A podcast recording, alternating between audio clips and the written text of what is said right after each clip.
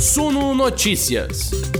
As notícias que afetam os mercados do Brasil e do mundo, comentadas para você. Também teve a divulgação do IPCA 15 do mês de junho. Ele é uma prévia da inflação oficial, tá? Ele tem a mesma cesta e tal, só muda a periodicidade. Ele é uma bela de uma deixa para os economistas olharem como anda a nossa dinâmica de preços e houve uma alta de 0,69%, representa uma aceleração em junho em relação ao mês de maio, quando a alta foi de 0,59%. No IPCA 15, considerando o acumulado deste ano, né, as leituras de janeiro a junho, a gente tem uma inflação de 5,65%. Quando a gente considera o acumulado dos últimos 12 meses, né, de julho do ano passado até junho deste ano, o acumulado é de 12,04%. Só para a gente não se perder né, das referências, o centro da meta do Banco Central para o IPCA nesse ano é 3,5%. Tá? Já está 5,65% no IPCA no acumulado só desse primeiro semestre. Tá? Nos últimos dois meses, 12,04. No ano que vem, o centro da meta é 3,25 o cenário não está fácil, tá? E agora eu quero, inclusive, trazer o Luca Mercadante, que é economista da Rio Bravo Investimentos, para ele me ajudar a entender um pouco melhor, eu e você que nos acompanha aqui pelo YouTube e também pelas plataformas de áudio, o que é que está acontecendo. Lucas, seja muito bem-vindo aqui ao Sono Notícias e eu já mando para você a boa, né? Qual que é a mensagem deixada por essa leitura do IPCA 15? A gente está em bons lençóis? É uma desaceleração da inflação ou tem componentes preocupantes nela? Luca, boa noite. Boa noite. Primeiro, obrigado, Greg, por, por me receber aqui. Muito bom estar com vocês. E para falar um pouquinho do PCA 15, acho que, é, como você falou, né, acho que você deu já um pouco do tom. É, enfim, o resultado surpreendeu negativamente os mercados, eles esperavam um, um, resultado um pouco melhor. E além disso, acho que tem mais uma coisa que, que, que vem aqui também, é que se quando você olha não só para o resultado geral, né, o, o ponto, enfim, a, a, leitura completa, você olha para os índices é, mais específicos dentro do IPCA, então a gente tem serviços, tem produtos industriais, tem serviços subjacentes que tira, inclusive, é, aqueles itens que têm maior volatilidade dentro do serviço, produtos industriais subjacentes, a gente vê que esses itens ainda estão bastante, bastante pressionados. E acho que essa inflação subjacente, que é como a gente costuma chamar, bastante pressionada, que dá o tom. É, e é um tom muito negativo. É, ela dá o tom porque, em geral, esses são os preços que mais persistem na economia. Eles ficam, eles são mais persistentes, eles exigem que o Banco Central seja mais duro para que eles controlem, controlem um pouco mais a demanda, para que eles voltem a arrefecer. Serviços têm mais essa característica, como é, talvez a, a, o grupo de itens mais persistente de todos, mas todas essas medidas subjacentes, todos os núcleos que ficaram muito pressionados, é, é, acabam dando esse tom bastante negativo. Acho que a, a, mensagem ainda não foi boa. A gente tem uma desaceleração, né? Se a gente olha para os resultados anteriores do, do IPCA é, em 12 meses, mas ela está acontecendo a um ritmo mais lento do que a gente gostaria, não só para esse ano, mas também para o ano que vem. É, todas as projeções, inclusive as projeções do Banco Central, que não colocam é, esses efeitos de riscos fiscais, de medidas fiscais, já colocam uma inflação acima da meta também é, para o ano que vem. Então, acho que o, o, ambiente inflacionário não é bom. Acho que esse é, é, é um pouco do, do cenário. Assim. Como que você está enxergando a caminhada dos juros né, nesse momento? E eu queria saber se esse PCA 15 de hoje muda um pouco a maneira como você está projetando o, a alta dos juros. Olha, acho que aqui a gente já estava com uma perspectiva de que o Banco Central fosse ser um pouco mais agressivo depois dele indicar que não vai encerrar os, não encerrou os juros né, nessa última reunião agora em junho, a gente já colocou, né, olhando para o cenário, olhando para como ele está vendo todas as incertezas que a gente tem tanto aqui quanto fora é, no cenário externo, já colocou que ele vai fazer mais duas altas. É, acho que se a gente vê, se a gente vir alguns, enfim, alguns sinais um pouco melhores de inflação, isso pode acontecer no IPCA é, é, fechado, né, dos próximos meses, Pode ser que ele acabe encerrando, mas a gente está vendo ele indo até 14% encerrando é, o ciclo de aperto monetário é, em setembro, com mais duas altas, né? Uma de 50 basis points, né? 50 pontos base, e outra de 25 pontos base. Então, acho que esse cenário ruim de inflação faz com que, é, pelo menos até agora, né, a gente não tem notícias é, melhores, faz com que ele tenha que ser mais agressivo mesmo para controlar é, essa inflação mais alta. Selic de 14% no fim desse ciclo de alta, então, é sua aposta.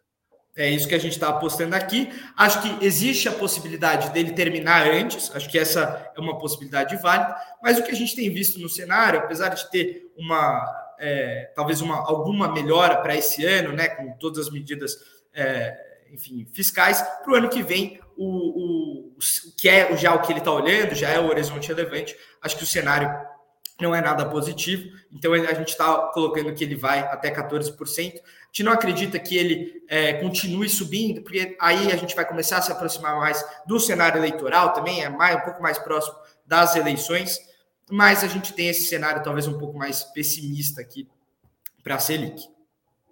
Os últimos comunicados do Banco Central já pontuaram é, essa história do risco fiscal. Né? O comunicado falou isso, a ata que a gente leu essa semana, inclusive, trouxe também. E a gente viu agora, como eu disse na nossa, no começo da nossa live, uma reconfiguração das propostas do governo que também tem esse componente do risco fiscal. Mas eu percebo que essa é uma discussão que não está pacificada. Eu já vi economistas falando que, por exemplo, não tem tanto risco fiscal assim, porque a arrecadação, de fato, há muitos meses tem vindo surpreendente, né? Mas, na hora que a gente vê a resposta do mercado, como a gente vê hoje, isso está aparecendo nos preços, né? Seja no, no caso do dólar e também nos preços das ações. Eu quero saber a sua visão.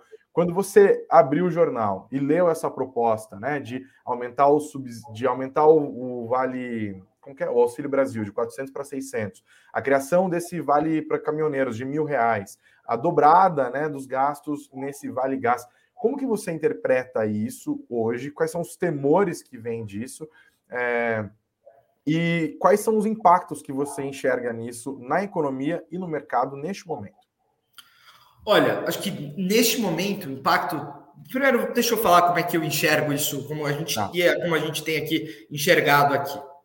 Então, acho que o principal ponto, e talvez o que tenha mais chamado a atenção, é que fura o teto de gastos. De novo, a gente tem mais uma quebra no nosso, nosso arcabouço fiscal. Isso enfraquece as regras, enfraquece a credibilidade das nossas regras. E a gente já tem ameaças, inclusive para o ano que vem, depois das eleições, tanto o presidente Jair Bolsonaro quanto o Lula, né, que são os que estão mais próximos ali é, é, nas pesquisas, já falando que podem fazer alterações no teto de gastos. Então, acho que esse é, quebrar o arcabouço fiscal, enfraquecer o arcabouço fiscal, talvez seja o, o risco mais é, que a gente viu, vê aqui com maior preocupação, porque olhando para frente, a gente pode voltar para aquela dinâmica de dívida ruim que a gente tinha ali em 2000, antes né, do, do, do teto de gastos, ali até 2016, né, se não me engano, isso. Sim. Então, acho que essa é, é, a maior preocupação que a gente tem aqui.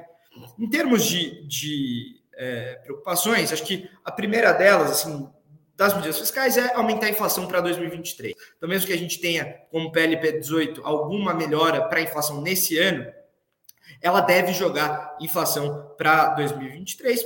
É, enfim, porque a gente continua tendo. É, perdão, o PLP não, né? Na verdade, seria na medida de zeragem me fez uma Sim, confusão aqui. Que morreu agora. A gente não tem mais essa, essa proposta de zeragem, ela perdeu um pouco de força. O que a gente deve ter agora com o Auxílio Brasil maior e também outras, é, enfim, outros auxílios, né, auxílio caminhoneiro, é mais uma pressão inflacionária, tanto, enfim, para esse ano e também gerando alguma, alguma, algum efeito para o ano que vem. Então, acho que para a inflação é um cenário muito, muito ruim que a gente tem visto é, e para o cenário fiscal. Acho que a arrecadação ela vem bem, mas parte dessa arrecadação um pouco melhor é propriamente dita de inflação. Né? A gente tem esse, esse, esse imposto inflacionário, como a gente costuma chamar é, em economia, então os preços ficam mais altos, os impostos naturalmente arrecadam mais, né? porque estão, ali, é, são porcentagens dos preços. Então, a gente tem, enfim, esses, esses preços, é, enfim, a arrecadação vindo um pouco mais forte. Mas, olhando para frente, se o Banco Central de fato for eficiente em controlar é, a inflação, colocar a inflação na meta, olhando num, num, horizonte um pouco mais longo, esse é natural que essa arrecadação também baixe. E se a gente não tem o, o, a regra, a regra de, de, a regra fiscal, né, a nossa principal regra fiscal, que é o teto de gastos forte, e, e como a gente costuma falar, restritiva, a gente pode voltar a ver essa dinâmica de dívida ruim. Então, acho que é um pouco disso que, que a gente tem visto, acho que essa foi a principal preocupação. Para mercado, acho que adiciona risco a todos os nossos ativos, né? Então, quando a gente tem essas movimentações fiscais, o dólar deve se valorizar, os juros abrem, né? Então, os juros sobem é, nas curvas futuras. Então, a gente viu o DI hoje abrindo bastante, abrindo 20, é, 20 basis points em quase todos os ramos da curva, né? Em quase todos os horizontes da curva. E também a bolsa sofrendo. Naturalmente, os ativos é, é sofrem aqui, porque, enfim, adiciona, adiciona mais incerteza ao nosso cenário. Como, como a, a, política fiscal vai ser conduzida quando, quando a arrecadação não for tão não não tivesse indo tão bem porque a inflação está menor. Então acho que é, é, é, um pouco disso que, que a gente tem visto aqui, um, enfim, um cenário também é, negativo com mais riscos para frente. Acho que esse, essa foi a impressão que a gente teve.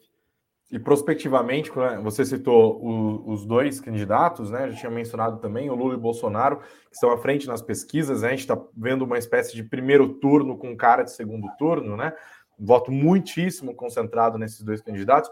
O presidente Jair Bolsonaro disse que, num segundo mandato, seria o caso de rever o funcionamento do teto de gastos, ou seja, ele já, já tem um plano de tirar parte dos gastos da sujeição ao teto, e o Lula, ainda mais radical nesse sentido, falando de uma implosão de teto que não faz sentido nenhum, que governo com credibilidade não precisa de teto de gastos. A questão é justamente essa, né? Nossos governos não têm credibilidade. E aí vem uma resposta, né? Acho que é um pouco disso, assim, a gente tem um histórico fiscal ruim, né? Então a gente não, não carrega essa, essa credibilidade toda aqui. Acho que, que o governo, enfim, os dois candidatos falam um pouco. E acho que tem uma coisa que a gente tem discutido aqui, que talvez seja a possibilidade de fato de mudar, porque é uma regra bastante restritiva. Mas a questão é que ela deveria ser feita de uma forma muito menos truculenta do que está sendo feita agora, né? Ela vem, enfim, mais uma quebra de gastos vem muito próximo ao período eleitoral. É, e mais para frente, o que tem se discutido não são regras, enfim, bem pensadas ou com estudos prévios, são simplesmente medidas que se aproximam bastante de um populismo fiscal, né? Então acho que isso tem preocupado bastante aqui a nossa a nossa visão a nossa visão para o futuro e para o cenário fiscal aqui no Brasil. E acho que isso repercute nos mercados também, perdão, é, só continuar o ponto. Claro. É, então, a gente viu nessa semana, acho que você deve ter acompanhado também, várias é, instituições financeiras revendo as projeções, né? As projeções para o superávit primário, que estavam bem melhores do que, do que a gente esperava lá no, no final do ano passado voltaram a, a, reduzir um pouco, algumas já pensam numa dinâmica de dívida piorando um pouco, um déficit ali um pouco menor. Então, acho que, que esse cenário repercutiu, repercutiu também nos mercados. É isso. Obrigado, Luca, pela sua participação. Seja muito bem-vindo aqui ao Sono Notícias. Espero que você volte sempre. As portas estão sempre abertas, viu? Bom final de semana para você. Valeu, grande abraço. Obrigado, Greg. Você também.